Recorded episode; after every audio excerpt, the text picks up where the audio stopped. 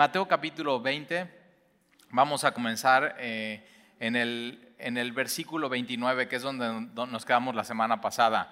Ahora, un dato más que me pidieron decir es que el WhatsApp de Semilla ya cambió. Teníamos un WhatsApp con un número y ahora tenemos un WhatsApp con un nuevo número. Este va a estar en, en la página de Facebook y de Twitter y en la página de Internet.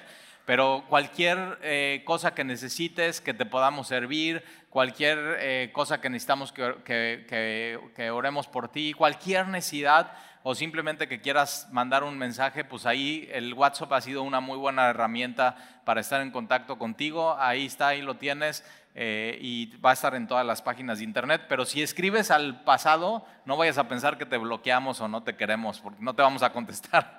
Eh, tenemos un WhatsApp nuevo y ahí está, lo tienes en pantalla. Entonces, eh, Mateo capítulo 20, versículo 29.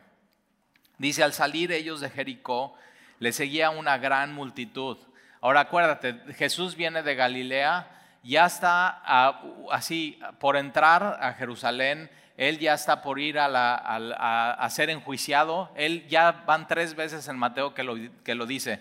Yo seré entregado por los principales, por el principal sacerdote, por los escribas, seré entregado a los gentiles, es decir, a los romanos, a Poncio Pilato, y me van a condenar y eh, por supuesto falsamente, y de ahí eh, voy a morir. Está hablando Jesús claramente de la cruz.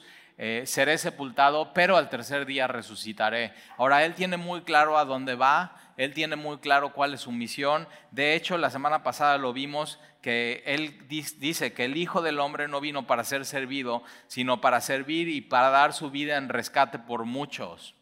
Ahora, para ir a, de, acuérdate, Él está en Galilea, de ahí pasa a, la región de Perea y de Perea tiene que ir a Jerusalén y hay tres vías para que tú puedas ir a Jerusalén de Galilea. La primera vía es a través de los de Samaria, de los samaritanos. De hecho, esta es una de las rutas que Jesús una vez ya, de las tres veces que sube a la Pascua, acuérdate, es la Pascua eh, a, unas semanas. Eh, el uno de los días de la Pascua importante es una semana antes, tú tienes que ir y presentar tus ofrendas de la Pascua. Ese es cuando Jesús es la entrada triunfal que vamos a ver la próxima semana. Pero de todos lados están yendo, de Galilea, del norte, del sur, del este, del oeste, están subiendo a Jerusalén. Tienes que saber esto, que no importa tú dónde estés en Israel. Tú siempre que vas a Jerusalén dices, estoy estoy subiendo a Jerusalén. ¿Por qué? Porque Jerusalén está a 800 metros arriba del nivel del mar, es la ciudad alta, está rodeado entre montes y montañas, una de ellas es el Monte de los Olivos. Y entonces ellos para ir de, Galilea a Jerusalén podían tomar Samaria. Una de esas veces Jesús sube, con, va con sus, con sus apóstoles y entonces no le quieren recibir en Samaria a Jesús porque dice, porque va preparado como si fuera la fiesta. Es decir, lleva todo listo para ir allá. Judíos y samaritanos están peleados. Y entonces, ¿qué es lo que sucede? Que no le dejan pasar la noche a Jesús. Por donde quiera que tú estuvieras para tú ir a Jerusalén, había riesgos, había, eh, acuérdate, es desierto, las carreteras pueden de pronto ser peligrosas y no dejan entrar a Jesús en Samaria. Y Jacobo y Juan, acuérdate, los hijos del trueno, le dicen, Jesús, ¿quieres que oremos y que caiga fuego del cielo? O sea, como que sean destruidos estos. Y Jesús, una de las cosas que le aclara a estos hombres es, yo no he venido a perder almas, yo he venido a ganar. O sea, Jesús tiene una respuesta para cada una de estas cosas que, sus discípulos llegan y le dicen. Entonces tienes la vía de Samaria, tienes la vía que también puedes ir por el mar Mediterráneo, zona costera, es un poco más tardado, pero es más seguro, o tienes la vía más difícil que es la de Jericó. Jesús en este viaje decide tomar la vía más difícil, la de Jericó. ¿Por qué era difícil? Porque Jericó es una de las ciudades más antiguas, de hecho lo puedes ver en la Biblia, en Josué, eh, y es una de las ciudades que están a, 250 metros abajo del nivel del mar. Es una de las ciudades menos elevadas en el, en el, mundo y Jerusalén está a 800 metros arriba del nivel del mar. Entonces tendrías que subir montañas por unas desértico, entonces en la noche frío, en el día calor, eh, peligroso, difícil, y, pero Jericó era una de las puertas de entrada a Jerusalén. Y Jesús decide usar una de estas vías más difíciles. Y una de las cosas que Jesús siempre nos enseña es eso, que no siempre tenemos que escoger el camino fácil en nuestra vida, sino muchas veces tenemos que escoger caminos más difíciles, pero porque Dios tiene un propósito en medio de ese camino más difícil. Y vamos a ver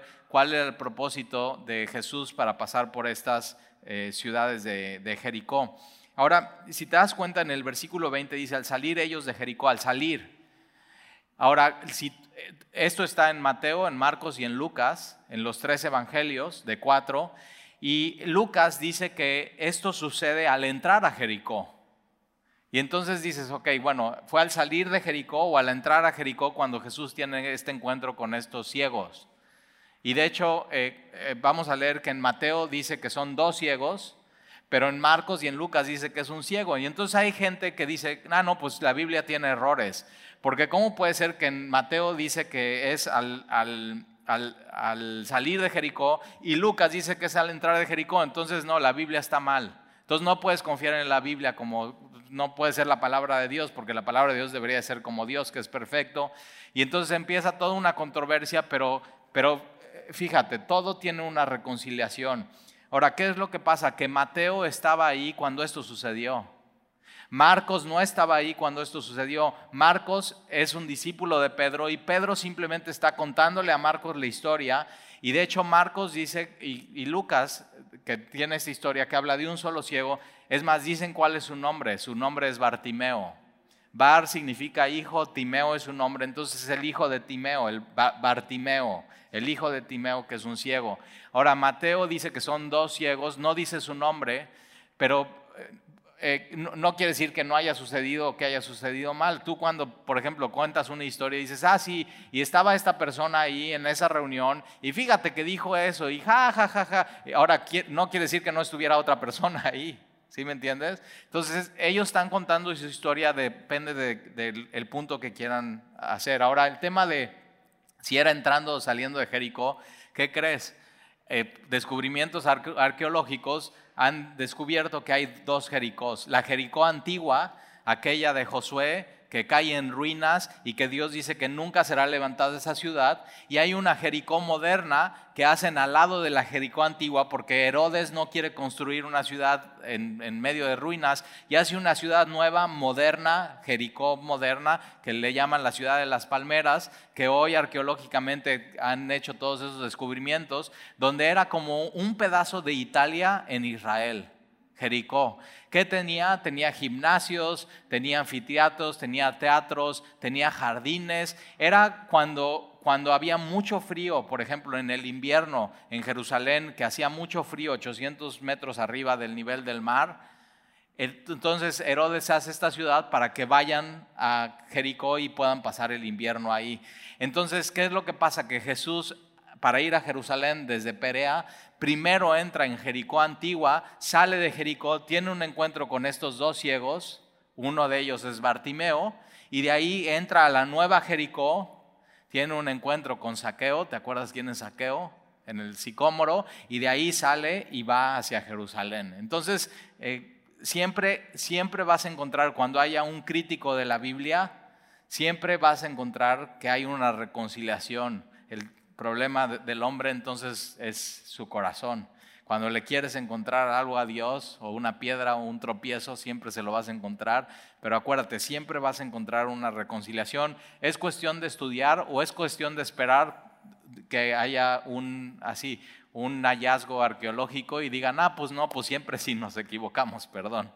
Pero entonces al salir ellos de Jericó, eh, le seguía una, una gran multitud. Ahora acuérdate, Muchos peregrinos van a pasar por Jericó, que es una de las puertas a Jerusalén, y Jericó es una ciudad rica. De hecho, dice la Biblia que Saqueo era rico.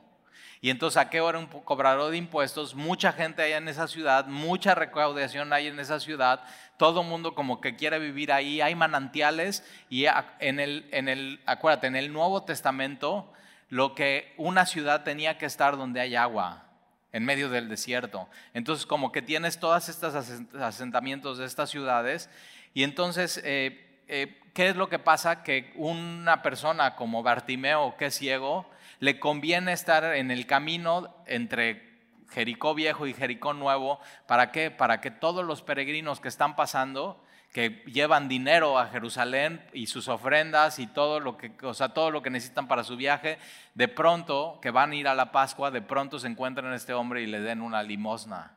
Entonces él está en ese lugar y Jesús decide pasar por ahí eh, y vamos a ver qué es lo que sucede. Mira, al salir ellos de Jericó le seguía una gran multitud y dos ciegos, versículo 30, y dos ciegos que estaban sentados junto al camino pidiendo limosna. Uno, uno de ellos, Bartimeo, dice que tiene una capa.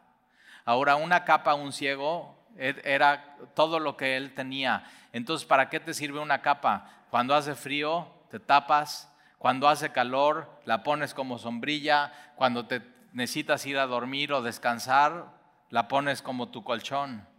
Y Bartimeo era todo lo que tenía, su capa, era como, como su seguridad. Y entonces está ahí junto al camino pidiendo limosna, son, son ciegos, ¿no? O sea, siempre han sido ciegos, nunca han visto nada. Y están ahí y entonces dos ciegos estaban sentados junto al camino cuando oyeron que Jesús pasaba. Ahora, eh, Lucas dice que, que, ellos escuchan algo y preguntan, ¿qué es eso que se oye? Y un ciego lo que tiene es eso, que no ve, pero desarrolla otros, o sea, desarrolla su oído, desarrolla su tacto, y ellos de pronto están escuchando algo que es inusual, que no estaban escuchando, y entonces le dicen, es Jesús de Nazaret.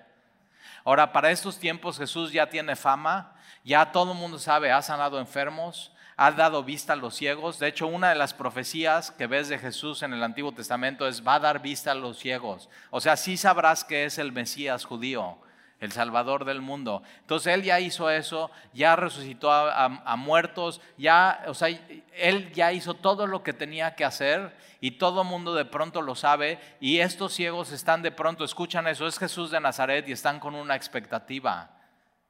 Y alguien te habló a ti de Jesús y de pronto como que estás con esa expectativa de, o sea, quiero, quiero saber un poco más. Yo me acuerdo que la primera vez que a mí me hablaron de Jesús en un estudio bíblico, yo la primera vez no acepté a Jesús en mi vida, como que dije, quiero ver qué es realmente, o sea, como que no me van a chamaquear a la primera, como si eso quisieran. Y estoy así, y, así a las tres, cuatro veces que voy, me acerco yo con el, que está, eh, así una clase pequeña, como tipo navegantes, me acerco al final y digo, oye, yo ya quiero aceptar a Jesús como mi Señor y mi Salvador.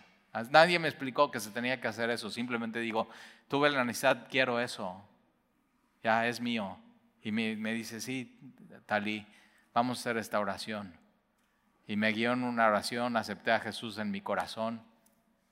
Pero ellos están así con esta expectativa de, Jesús, eh, pero ellos no, ellos no saben si Jesús quiere hacer algo con ellos o no. ¿eh? Y de pronto hay este pensamiento como que del, hombre que no conoce a Jesús, de no, pues, o sea, pues, o sea, Jesús, ¿qué, ¿qué, va a querer conmigo? O sea, soy como soy y lo que he hecho en mi vida y lo que he pensado. O sea, ¿qué, qué va a querer Jesús hacer conmigo? Y de pronto tenemos no, no conocemos el corazón de Jesús. Ahora Jesús ya dijo eso, aprende de mí que soy manso y humilde de corazón. Encuentra descanso en mí. Y Él está, dice, ven, venid a mí todos los que están cansados y cargados. ¿Tú crees que estos hombres no estaban cansados de estar ahí ya y sabiendo toda mi vida voy a estar así? Y entonces eh, preguntaron, ¿quién, ¿qué es eso que se oye? Le dicen Jesús, eh, el, Nazareno, Jesús de Nazaret. Y entonces, eh, cuando oyeron que Jesús pasaba, Jesús pasaba, ¿eh?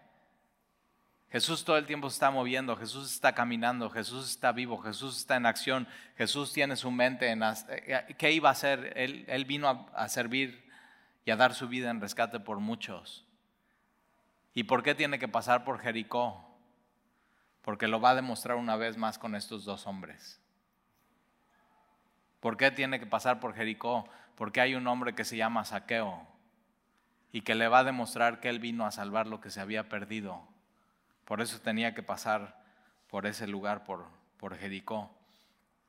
Y entonces cuando oyeron que Jesús pasaron, pasaba, clamaron diciendo, Señor, Hijo de David, ten misericordia de nosotros. Ahora, los otros evangelios habla en primera persona y dice, y Bartimeo clamaba, Señor, Hijo de David, ten misericordia de mí. Pero una muy buena práctica es de pronto tener un compañero de oración como Bartimeo. Y entonces son dos hombres que están clamando a Dios, diciendo, Señor, ten misericordia de nosotros. Señor, hijo de David, ten misericordia de nosotros. Y, lo primero que hacen cuando escuchan es Jesús de Nazaret, claman.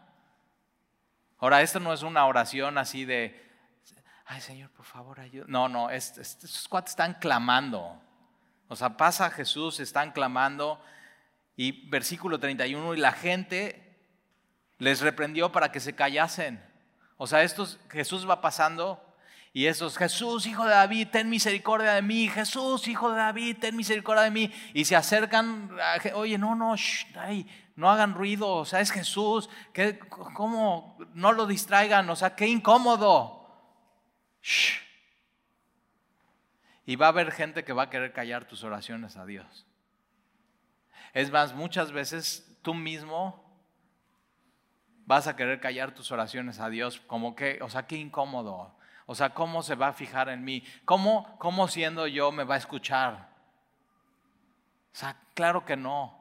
Él va a pasar, ni o sea, ni, ni se va a fijar en mí. Y hay de pronto esa percepción de Jesús, como que no me va a hacer caso, va a pasar de largo, no me va a fijar en mí, no, no soy digno de que escuche mi oración y ni mi clamor. Pero vamos a ver qué sucede. Ahora ellos le dicen, Señor, hijo de David. Hijo de David es un término mesiánico, es el, el mejor, todo el mundo sabía esto, el mejor rey que tuvo Israel hasta hoy, de muchos, es David. Es más, estamos viendo en Primera Reyes, Roboam y Jeroboam, y Dios le manda decir con un profeta Jeroboam, tú has sido el peor rey. Eso es durísimo.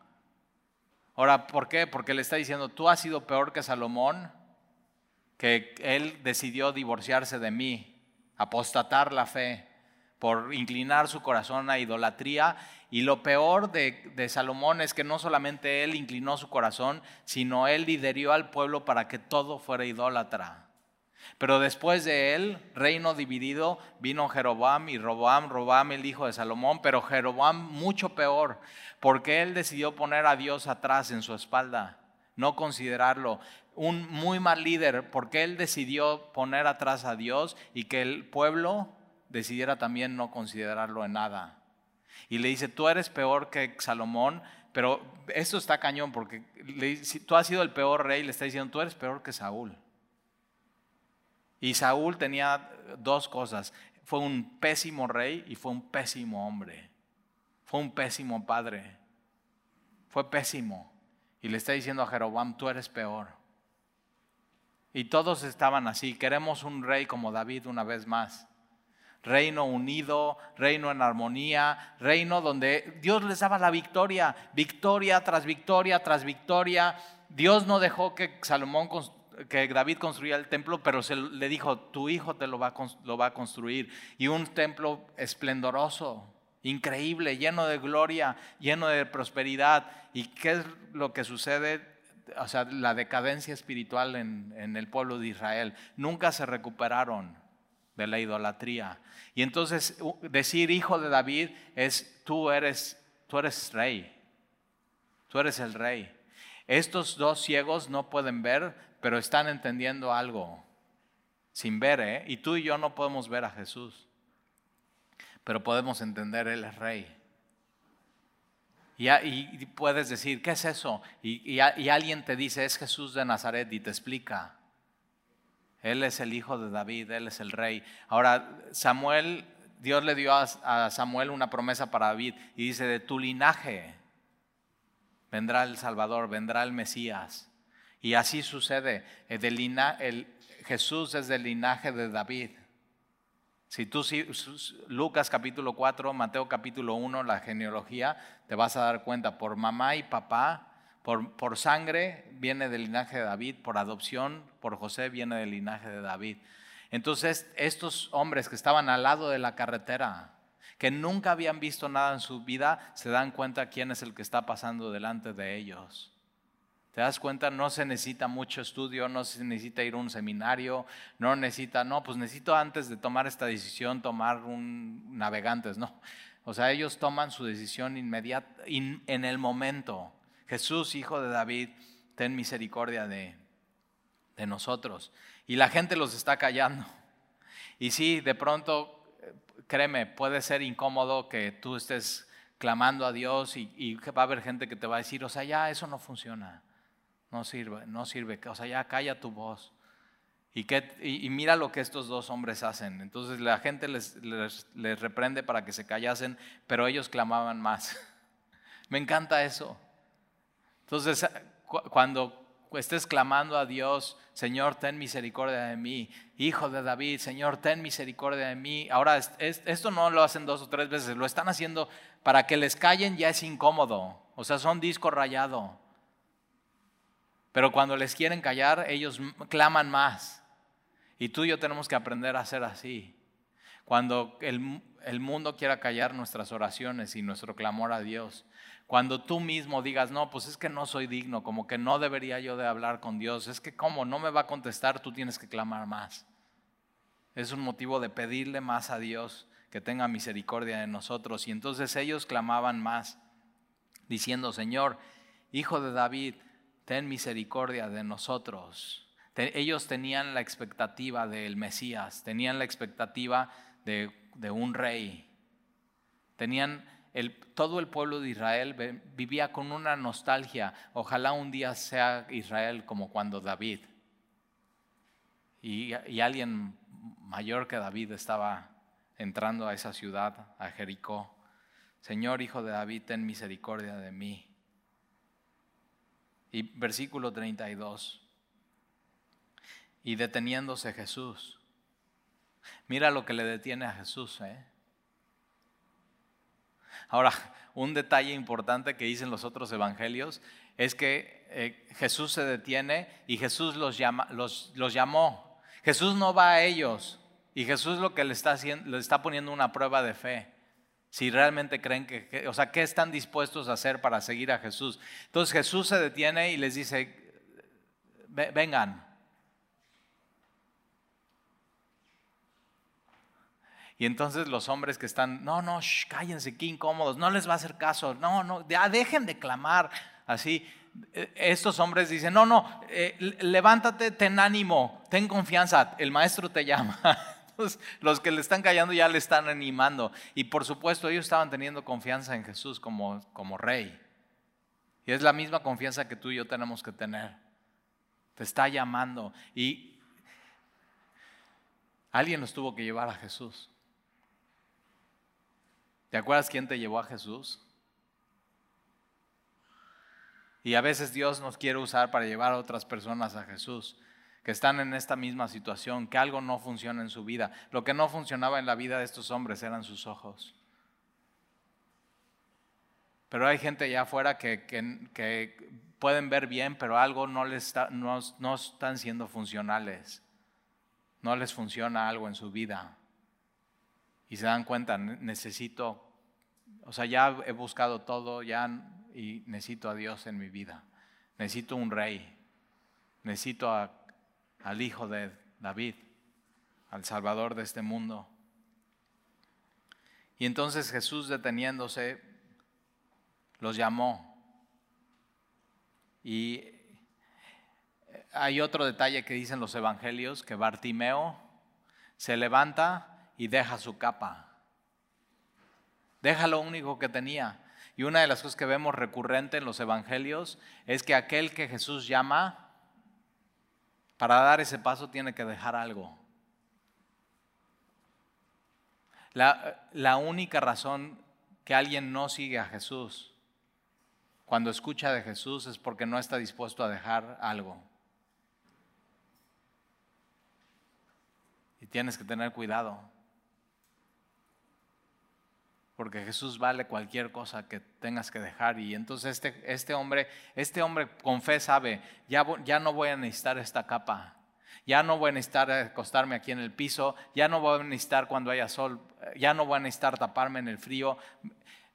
Cuando Jesús me llama es porque Él va a convertir mi vida, va a transformar, no, no voy a regresar igual. Y una de las cosas que tienes que tú pedirle a Dios es, cambia mi vida. No quiero ser igual. Transforma mi vida, Señor. Y lo que detiene a Jesús es estos hombres que claman, ten misericordia de mí. ¿Quieres detener a Jesús? Clama a Él. Ellos están orando. Clama a Él, ora a Él. Y entonces eso detiene a Jesús y los llama y alguien tiene que llevarlos hacia Jesús. Todos ellos están dando pasos de fe. Y les dijo, ahora ojo, ¿eh? hasta este momento ellos no ven, nunca han visto, pero sí pueden oír. Y tú y yo no podemos ver a Jesús, pero sí lo podemos oír. Entonces ponte en un momento en los zapatos de estos ciegos, ponte, ponte en un momento en los zapatos de Bartimeo. Jesús, hijo de David, ten misericordia de mí. Jesús, hijo de David, shh, Bartimeo, o sea, qué incómodo, cállate, nadie te va a hacer caso. Jesús no le hace caso a gente como tú. Y él clama más, Jesús, más duro. Jesús, hijo de David, ten misericordia de mí. Jesús, hijo de David. Y Jesús para al escuchar esto. Ese es el corazón de Jesús. Cuando clamamos a Jesús por misericordia, estamos alineados a su deseo de dar misericordia, porque Él es misericordioso.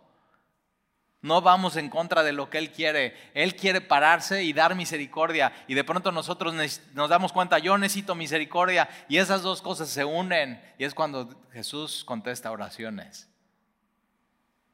Pero el primer paso es reconocer, necesito a Jesús, necesito clamar a Él, necesito que Él sea mi rey.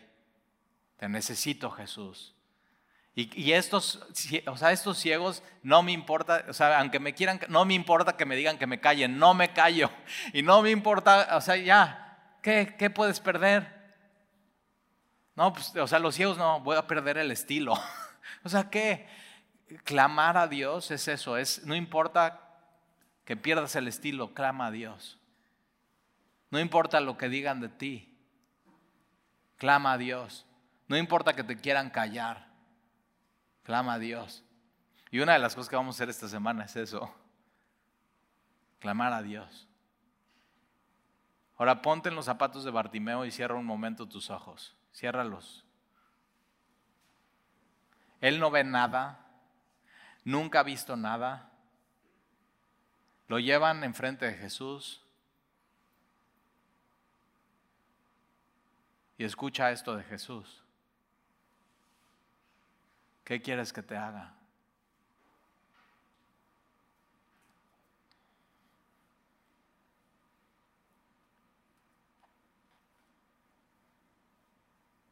Cuando clamamos a Jesús misericordia y vamos a Él como nuestro Rey y nos sometemos a Él y nos humillamos a Él, Él nos pregunta, ¿qué quieres que te haga?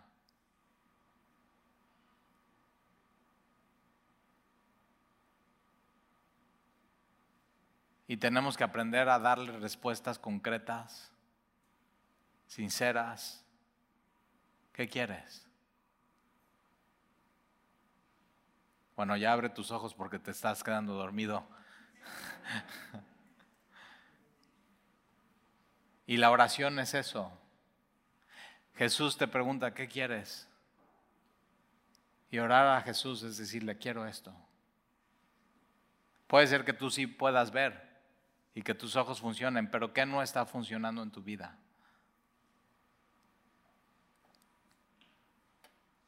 Yo he escuchado muchas veces esto de Jesús en momentos de, desesperación, de nunca te ha pasado que no sabes qué hacer por algo, o sea, simplemente no sé qué hacer, ya. Ya no sé si reír o llorar.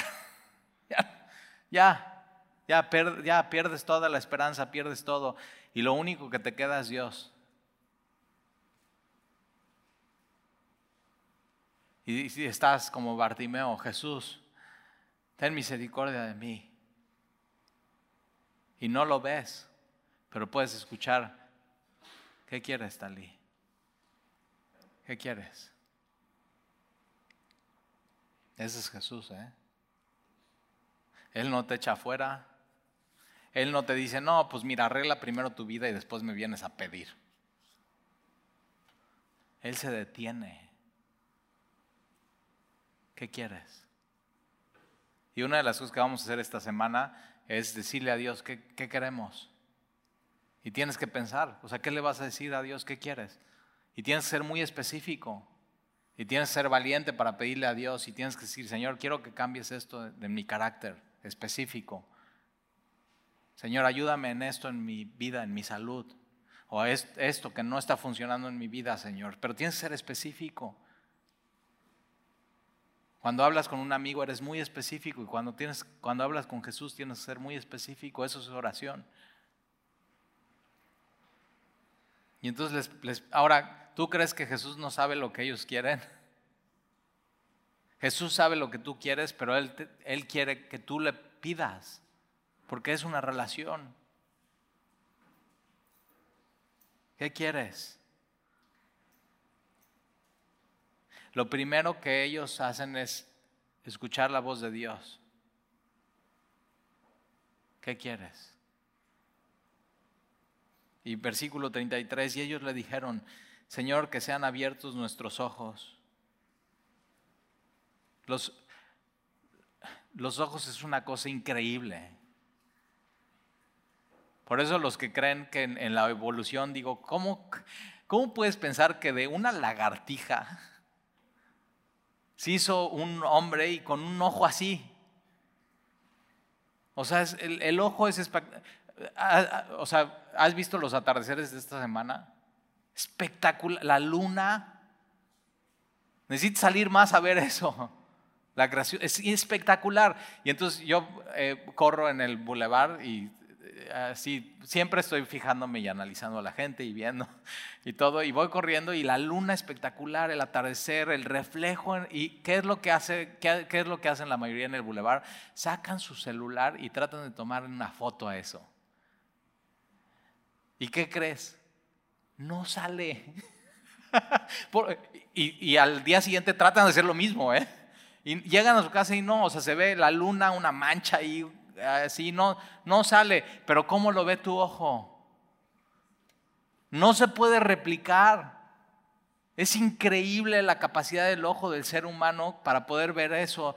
Y, y cómo, o sea, cómo tienes tu, tu retina y cómo, o sea, cómo la imagen entra y, tu ojo a través de los nervios ópticos la voltea para que tú la puedas ver bien. Ahora, nunca, por ejemplo, has tratado de grabar un video y vas en el coche y, entonces tomas el video y se va todo moviendo. Pero, pero a ver, y es una cámara y es iPhone 13, pero tu ojo cuando vas en el coche, por más baches que haya, no se va moviendo, va, se va estabilizando todo. Es es increíble. ¿Y quién hizo eso? Eso lo hizo Dios. Él hizo el ojo. Y les, y les pregunta eso, ¿qué quieres que haga? Señor, que sean, que funcionen nuestros ojos, que nunca han funcionado. Pero mira cómo le dicen, Señor. Ya le están diciendo es hijo de David, el rey, y también eres Señor, eres mi Señor. Algo más que una sanidad física está sucediendo aquí, ¿te das cuenta? Porque Jesús vino a salvar lo que se había perdido. Eso, a eso vino Jesús. Y entonces, versículo 34, entonces Jesús compadecido. Aquí se junta el clamor y la necesidad de alguien y el corazón de Jesús que dice, va, porque Jesús está lleno de compasión. Lleno. No, no te puedes acabar su compasión. Es, un, es algo muy profundo que Jesús tiene, compasión. Y entonces Jesús compadecido les tocó los ojos. Entonces mira, el, orden es muy importante. Lo primero que hacen ellos es oír la voz de Jesús. ¿Qué quieres que haga? Lo segundo que ellos sienten es la mano de Jesús en sus ojos. Tú y yo necesitamos eso. Su voz y su mano.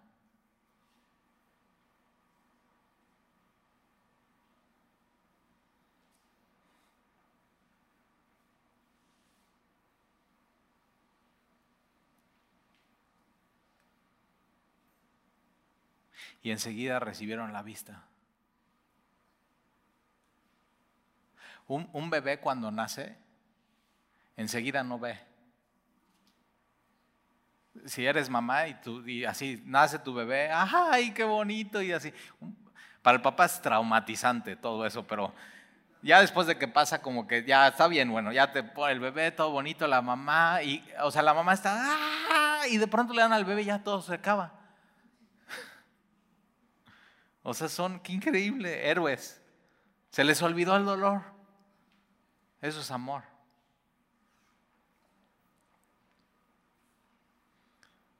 Y que te ponen tu bebé ahí y tú estás así viéndolo a los ojos, ay, y él está así, el bebé. No, el bebé no te está viendo y lo sabes, te das cuenta, o sea, no, todavía no puede abrir bien la luz, todavía no, tienen que pasar ciertos cierto tiempo para que ya pueda ver bien. Por eso no le hacen el examen a la vista luego, luego. Pero como mamá sabes, cuando ya empieza a ver y te ve a los ojos y tienen su primer encuentro ojos con ojos, ¿te acuerdas? Y se te sale la lágrima y dices, ya me vio.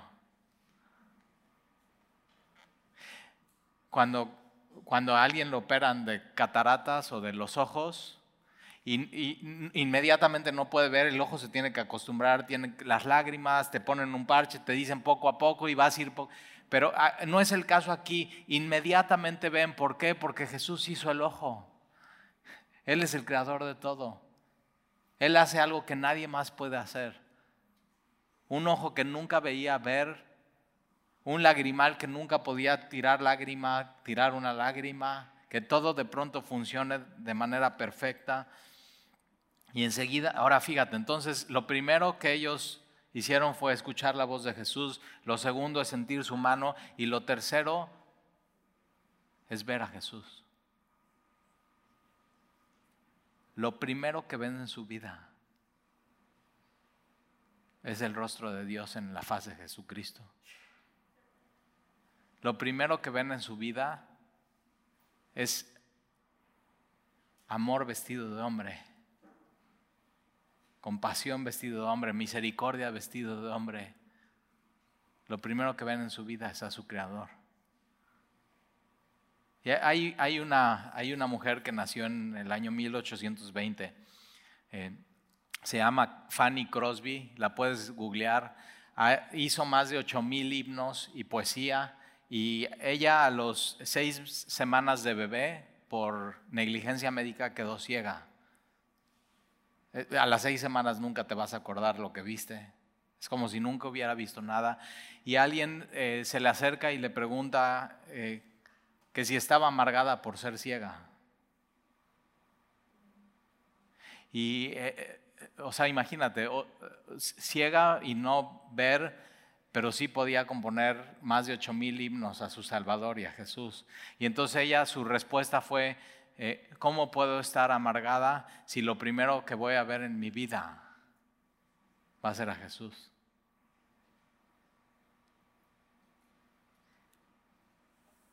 Hizo un poema que dice, y cara a cara le veré, y un nuevo canto entonaré, de gracias a Jesús por su obra consumada por mí en la cruz. Y tú hoy en día no le vemos. Podemos escuchar su voz, podemos de pronto sentir su presencia y su toque en nuestras vidas, pero un día le vamos a ver. Hoy vivimos como Moisés, dice Hebreos, como viendo al invisible, sin verle, pero como eso es fe, caminamos por fe. Y hemos dejado, de, así hemos decidido dejar todo y seguir a Jesús. Y, hay un detalle que dicen los otros evangelios, porque dice, y enseguida recibieron la vista, pero eh, otro de los, en Marcos dice, recibieron la vista y Jesús les, les dijo a Bartimeo, vete tu fe te ha salvado. No le dice tu fe te ha sanado. Ya es un hecho, ya le sanó de los ojos. Pero dice tu fe te ha salvado. Jesús no solamente le dio vista a Bartimeo, sino lo salvó por reconocer quién es Jesús. Rey, Señor, Salvador, Mesías. Y lo pudo oír, lo pudo sentir, lo pudo ver. Y le dice, vete. Y, y o sea, ¿dónde se va?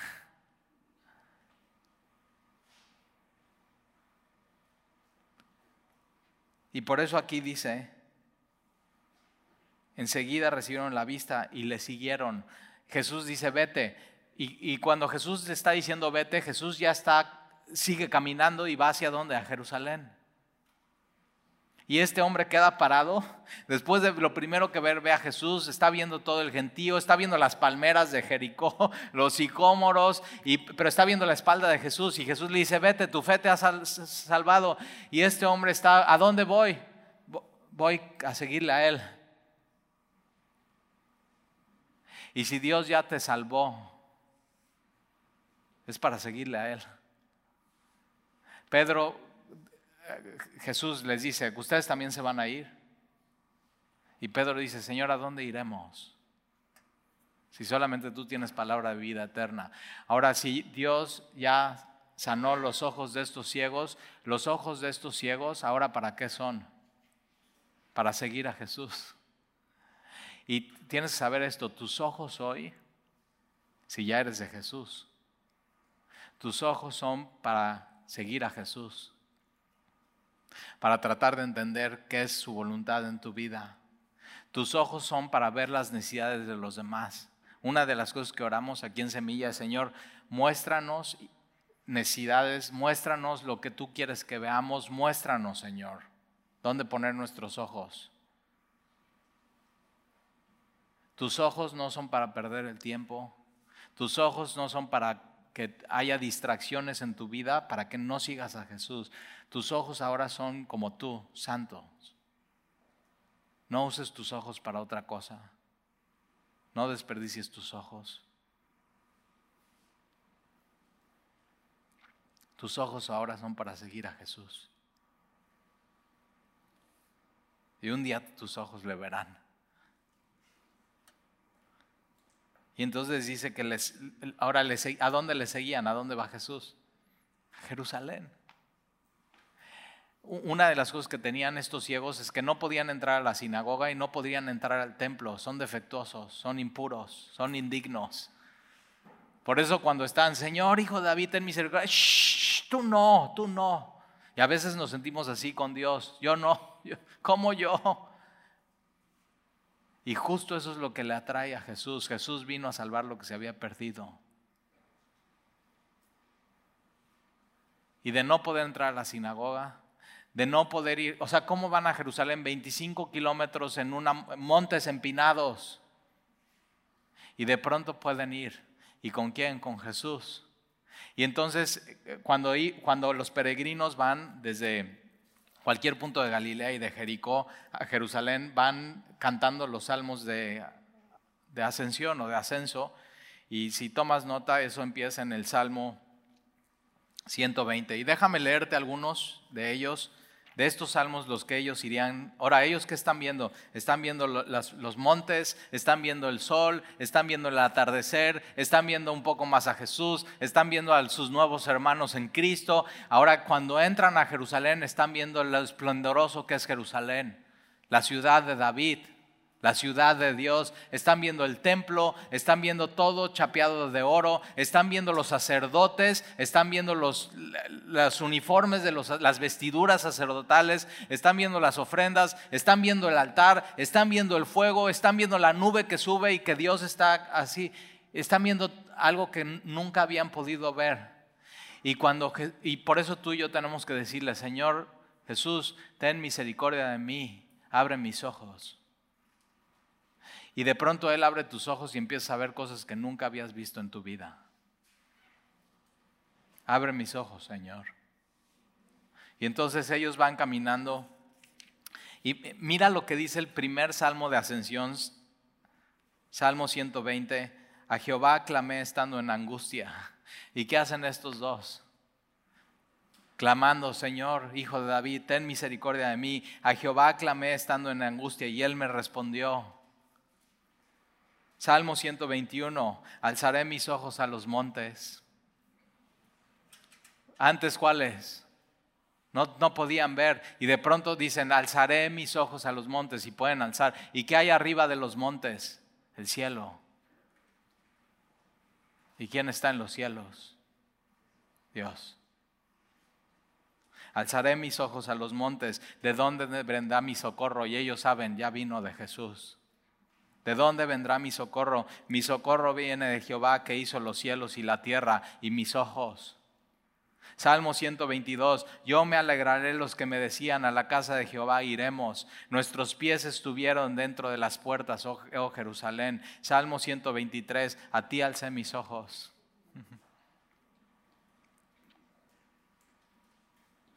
Cuando clamas a Jesús, reconoces quién es, Él te llama, tú sueltas todo, vas a Él y Él te dice, ¿qué quieres que te haga? Y tú sabes que contestar cambia tu vida por completo.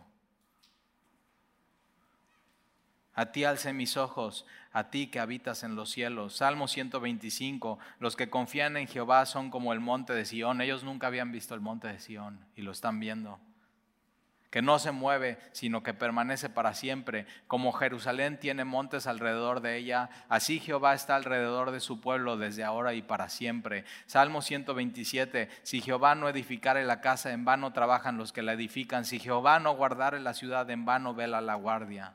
Salmo 128, bienaventurado todo aquel que teme a Jehová, que anda en sus caminos. ¿Y para qué usan sus ojos? Para caminar con Dios. Salmo 130, de lo profundo, oh Jehová, a ti clamo. Señor, oye mi voz, estén atentos tus oídos a la voz de mi súplica. Salmo 133, mirad, mira. Ellos por fin podían ver eso. Mirad cuán bueno y cuán delicioso es habitar los hermanos juntos en armonía.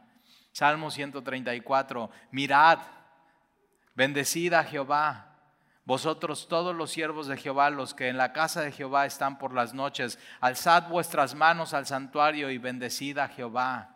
Desde Sión te bendiga Jehová, el cual ha hecho los cielos y la tierra, y ellos por fin están viendo eso.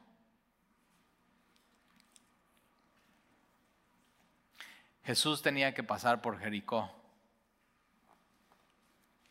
Y hay otro hombre que tuvo un encuentro Jesús con él en Jericó y es saqueo, él sí veía. Pero cuando va pasando Jesús, acuérdate, no lo puede ver por la multitud, entonces no lo veía. No lo veía. Y así, así vivimos todos. Y de pronto Jesús pasa y, y, Él quiere que lo veamos. Y entonces, ¿qué hace Saqueo? Se sube en un árbol, ¿te acuerdas? En un sicómoro. Ahora dice que era rico por eso esta es la nueva Jericó, esta nueva ciudad, mucha riqueza, mucha prosperidad. Y aún siendo rico, él sabe, necesito algo más. Y desesperado se sube al árbol. Así, desesperados, estos están, Señor, hijo de David, ten misericordia de mí, Señor, hijo de David. No les importa perder el estilo. Y de pronto, saqueo, no le importa lo que piensen, se sube un árbol y está tratando de ver a Jesús. Y Jesús se para. Ve lo que hace que se pare Jesús la necesidad del hombre. Y Jesús se para y voltea a ver a Saqueo y por fin le está viendo Saqueo a Jesús y le dice, hoy, hoy voy a ir a tu casa. Mira lo que le para a Jesús. Hombres necesitados, hombres pecadores, hombres que necesitan misericordia, hombres que claman, hombres que reconocen, necesito al rey en mi vida.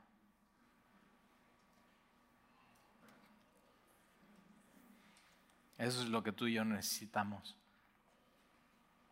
Y si hasta el día de hoy tú no has hecho eso en tu vida, acuérdate, eh, o sea, eh, eh, muchos van con Jesús ahí en medio de Jericó, pero muchos no le siguen, ¿eh? Y estos dos deciden dejar todo y seguirle. Y si tú hasta hoy no has tomado esa decisión, acuérdate, eh, ¿por qué claman? Y, cállense, no, no nos vamos a callar porque ¿qué tal si es la última vez que Jesús pasa por aquí, por Jericó? Hoy. No, o sea, ya no puedes aplazar eso. ¿Qué tal si Jesús ya no vuelve a pasar? Tienes que tomar tu decisión hoy. Y tienes que clamar a Él. Y tienes que buscar a Él. Y tienes que saber qué le vas a contestar cuando te pregunte, ¿qué quieres? ¿Qué quieres que haga?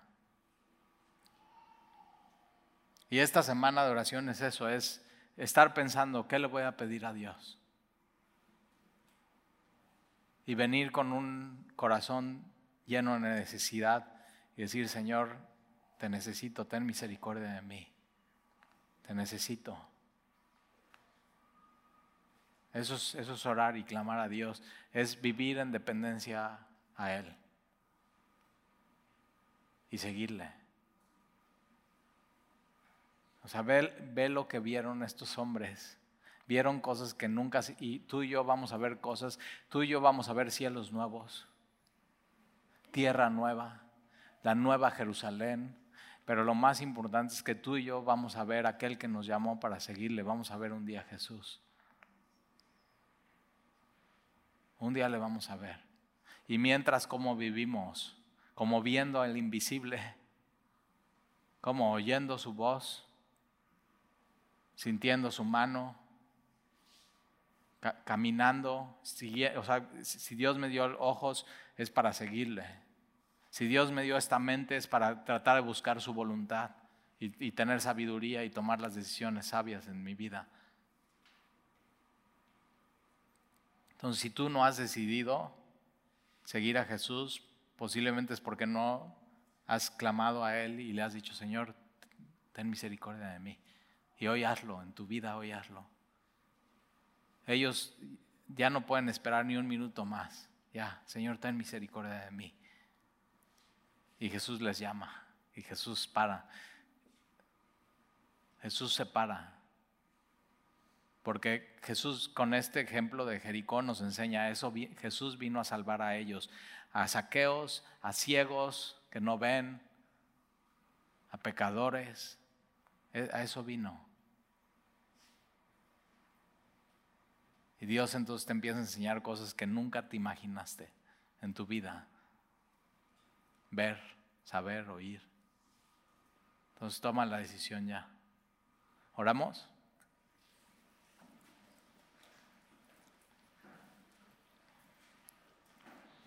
Señor, y gracias por tu palabra.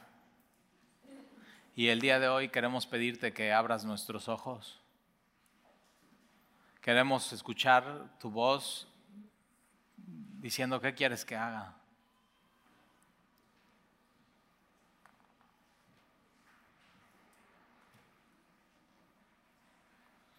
Queremos sentir tu mano, Señor, en nuestra vida. Y Señor, si tú nos has salvado y has abierto nuestros ojos del alma para verte, que usemos nuestros ojos para seguirte y ver las cosas que tú nos quieres enseñar, Señor. Ayúdanos a no perder nuestro tiempo viendo cosas que nos distraen, poniendo nuestros ojos en cosas que no edifican, sino así como nos salvaste y nos hiciste tuyos y nos hiciste santos, que nuestros ojos sean eso, Santo Señor también. Y entonces, Padre, yo te quiero pedir que el día de hoy, si hay alguien aquí que todavía no es salvo o salva, el día de hoy puedan clamar a ti y decirte, Señor, ten misericordia de mí, hijo de David, necesito un rey, necesito un Señor. Y Señor, tú a quien hace esa oración, tú Tú le contestas, Señor, porque tú estás lleno de compasión y tú le perdonas y tú no, tú no te alejas, sino tú te detienes. Y Señor, gracias porque porque te detienes y nos salvas. Y te amamos por eso, Señor. Te pedimos una vez más que abras nuestros ojos y saber que cuando clamamos a ti y pedimos misericordia, estamos alineados con tu deseo de darnos misericordia, porque eso eres un Dios misericordioso. Que nunca pensemos otra cosa de ti, Señor. Y te lo pedimos y te lo rogamos en el nombre de Jesús.